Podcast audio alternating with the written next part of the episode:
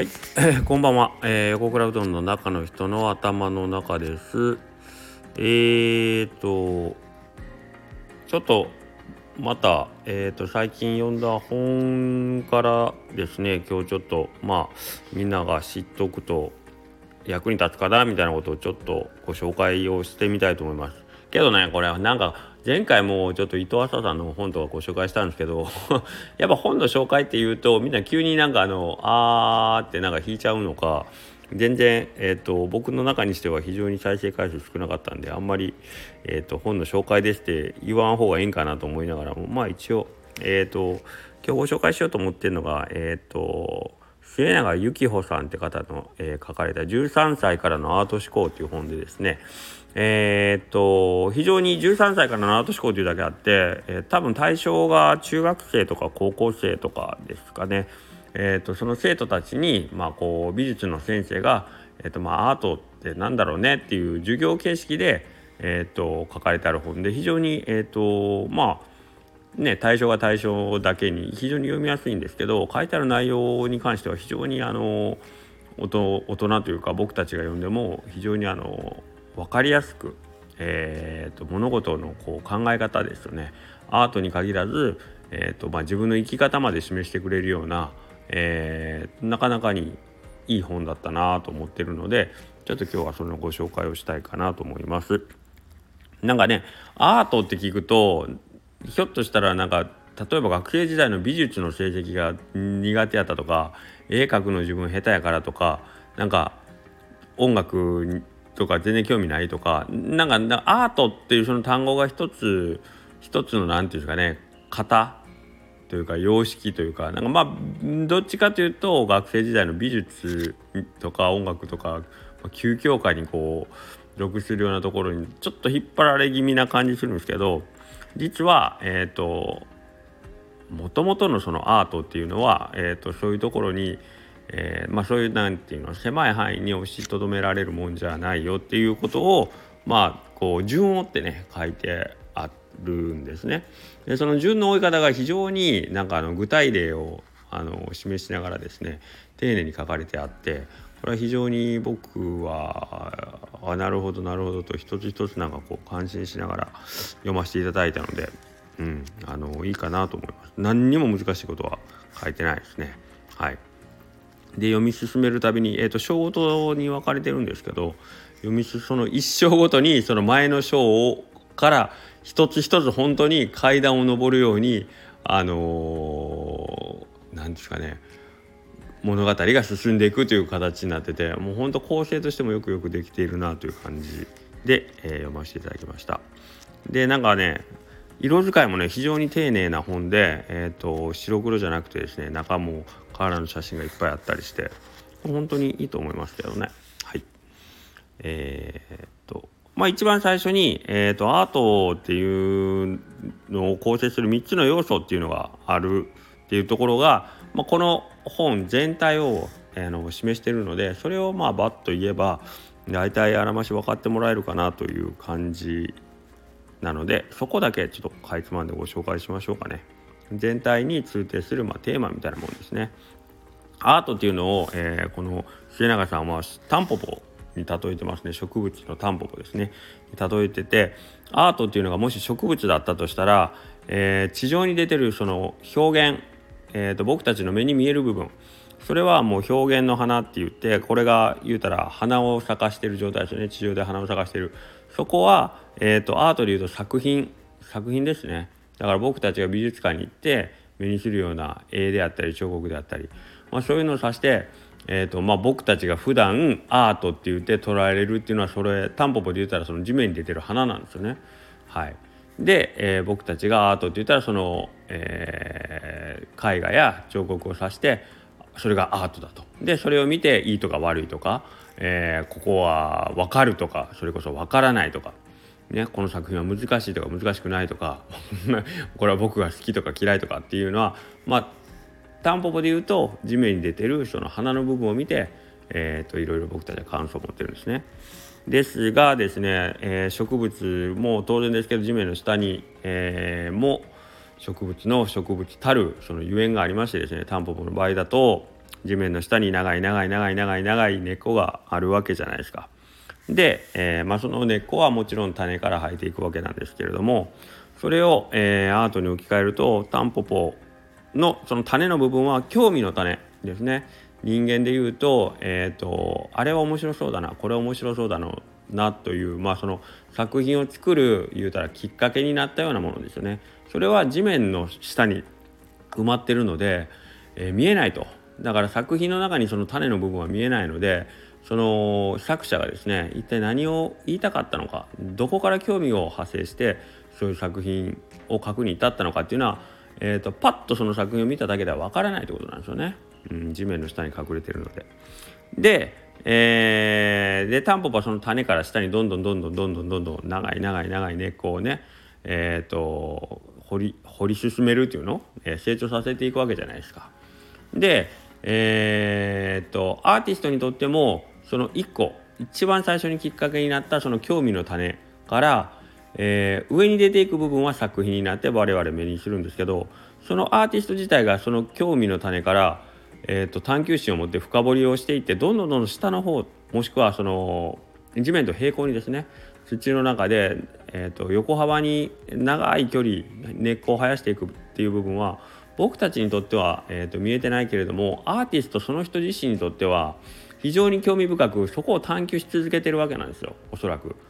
当たり前ですけど興味の種っていうのがそれが知りたいとかそれを追求したいとかいうところから発生しているので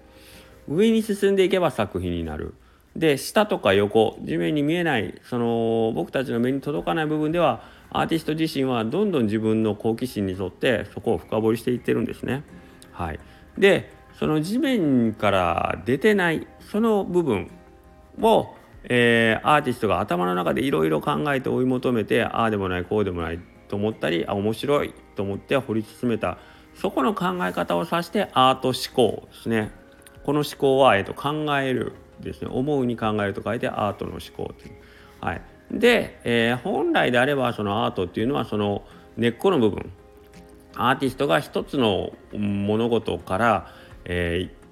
面白いと思って掘り進めていたその考え方を指してアートであると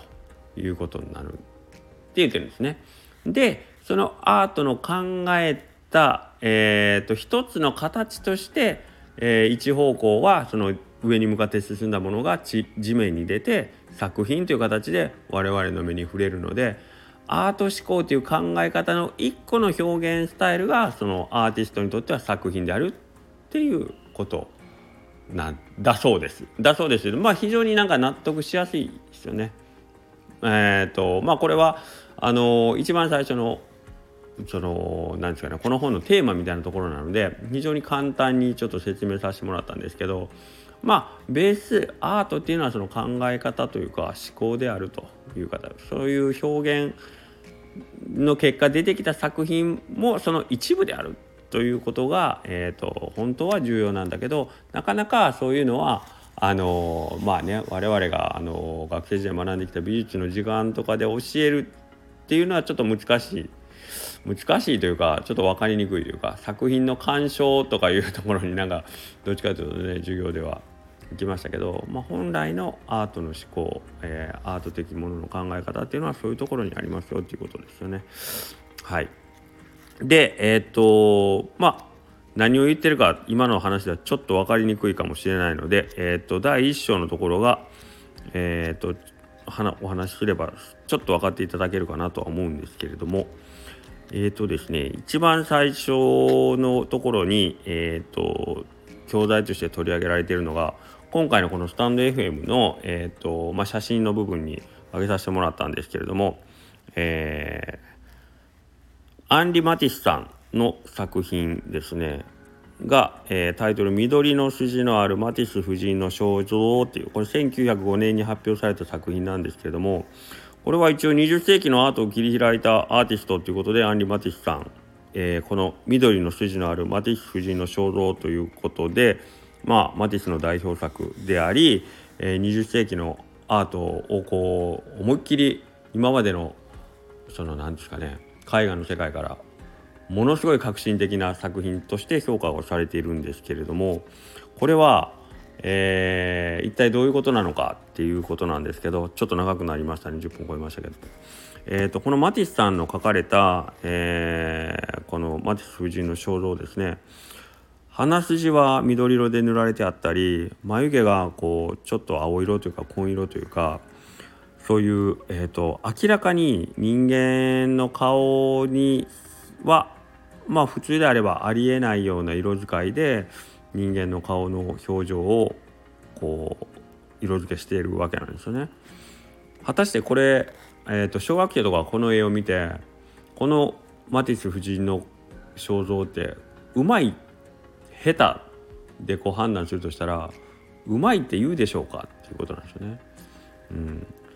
おそらくそんなにうまいとかじゃないと思うんですよね子供とかに聞いたら。うまいっていうのは例えばえー、っともっとあのね宗教画とかでもう少し前の時代のえー、っと目の前で見えてるものをそのまま写真のように写し取ったような、えー、を多分うまいっていうんじゃないかなと思うんですけどもそれとは全く違った形で書かれてると。これはどうしてそういう風になったのかというとですよ。これは1905年っていうこの年代が非常にキーなんですけども、えー、この時代に登場したとあるものがきっかけとなってマティスはこの絵画を描くことを思いついたんですけどもその発明されたとあるものっていうのは一体何なのか皆さんわかるでしょうか？はいもう答えを言いますけれども、えー、それはカメラなんですって。はいはい、カメラが登場したことによってマティスは、えー、この、ね、スタンド FM の写真にあるような絵を描くことにたどり着いたということですね。はい、これは考えたらそりゃそうですよね。それまでの写実的なやつ目の前にあるものを見たまんま描くっていう絵はやっぱりカメラで写したら当たり前ですけど目の前のその光景がそのまま切り取られるわけですからえー、ほんまにありのままのものがあるものえっ、ー、と何ていうの手軽にというかボタン一つで残せるんなら絵画でわざわざ書いて残すっていうその必要性っていうのがぐっと薄れるわけですよね。でそこで、えー、今まで、えーとまあ、それまでのアーティストっていうのはもうそういう目の前のものをそのまま上手に描く、それこそ文字通り上手に書き取る書き写すということに、えーとまあ、心血を注いでたんですけどもその部分の価値が薄れてしまったわけですよねカメラの登場によって。はい、そこでマティスは考えるですね。えー、っと我々が絵を描く理由っていうのは一体何なんだっって。で、えー、考えて考えて考えた末にではカメラができない絵を描くことによってしか表現できないものを表現するのが我々、えー、絵描きの仕事だろうっていうことで考えついたわけなんですよね。はい、太い、えー、線を描くこともできるし目の前にある色とは違う色で人間の顔を描き取ることもできると、はい、そういうことによって訴えてくる別の、えー、メッセージだったり感覚とかっていうのをその、えーと、自分の描いた作品の中に、えーと、と注ぎ込むことが絵を描くという意味ですわざわざ絵を描くということの意味であるということを、えー、まあ、投げかけたわけですよ世の中にね。でこういうことをしたのは、えーと、一応この本によると、まあ、このマティスが最初であったからこの僕らが今見たらなんだこのそんなに上手でもなさそうなこの絵は緑色の花って変じゃねえかと思うところに実はなんかその革新性ですよねがあると。いうことなんですね。これちょっとちょっと前というかちょ僕あのなんか時代性から逃れられないみたいなスタンド FM 言ったと思うんですけどこれはやっぱり本当にその当時の人たちの驚きというか新鮮さというかわーっていうそのそれこそ革命ですよね。革命が起きた感じっていうのはやっぱりその時代じゃないとね僕ら今のところからそう今マティスの絵を見たとしてもその偉大さっていうのはちょっと分かりにくいですよね。まさにね。だからなんかこうやって改めて、えーと、その当時のあの時代背景を一緒に並べて考えるとこの人の偉大さというかこの作品のえーと、持ってる意味っていうのがすごく浮かび上がってくるので、